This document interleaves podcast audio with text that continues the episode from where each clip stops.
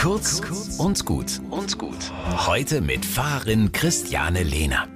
Die Weihnachtskrippe steht schon auf dem Kirchenplatz von St. Michael in Fürth. Bisher nur der Stall. Aber irgendwann im Laufe der Adventszeit kommen die Figuren der Weihnachtsgeschichte dazu. Schafe, Hirten, Maria, Josef, das Jesuskind und ein schwarzer Engel.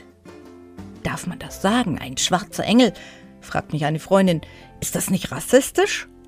Ich google. Ein schwarzer Mensch darf man sagen, schreiben darf man es aber nur mit großem S. Gut ist auch People of Color, aber über Engel of Color finde ich nichts.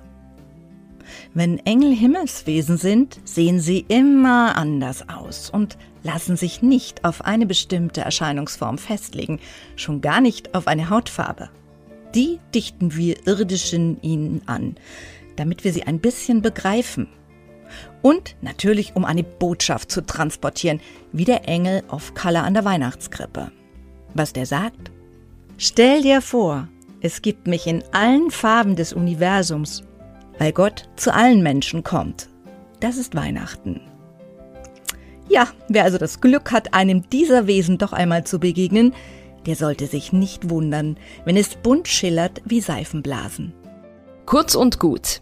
Jeden Tag eine neue Folge. Am besten, ihr abonniert uns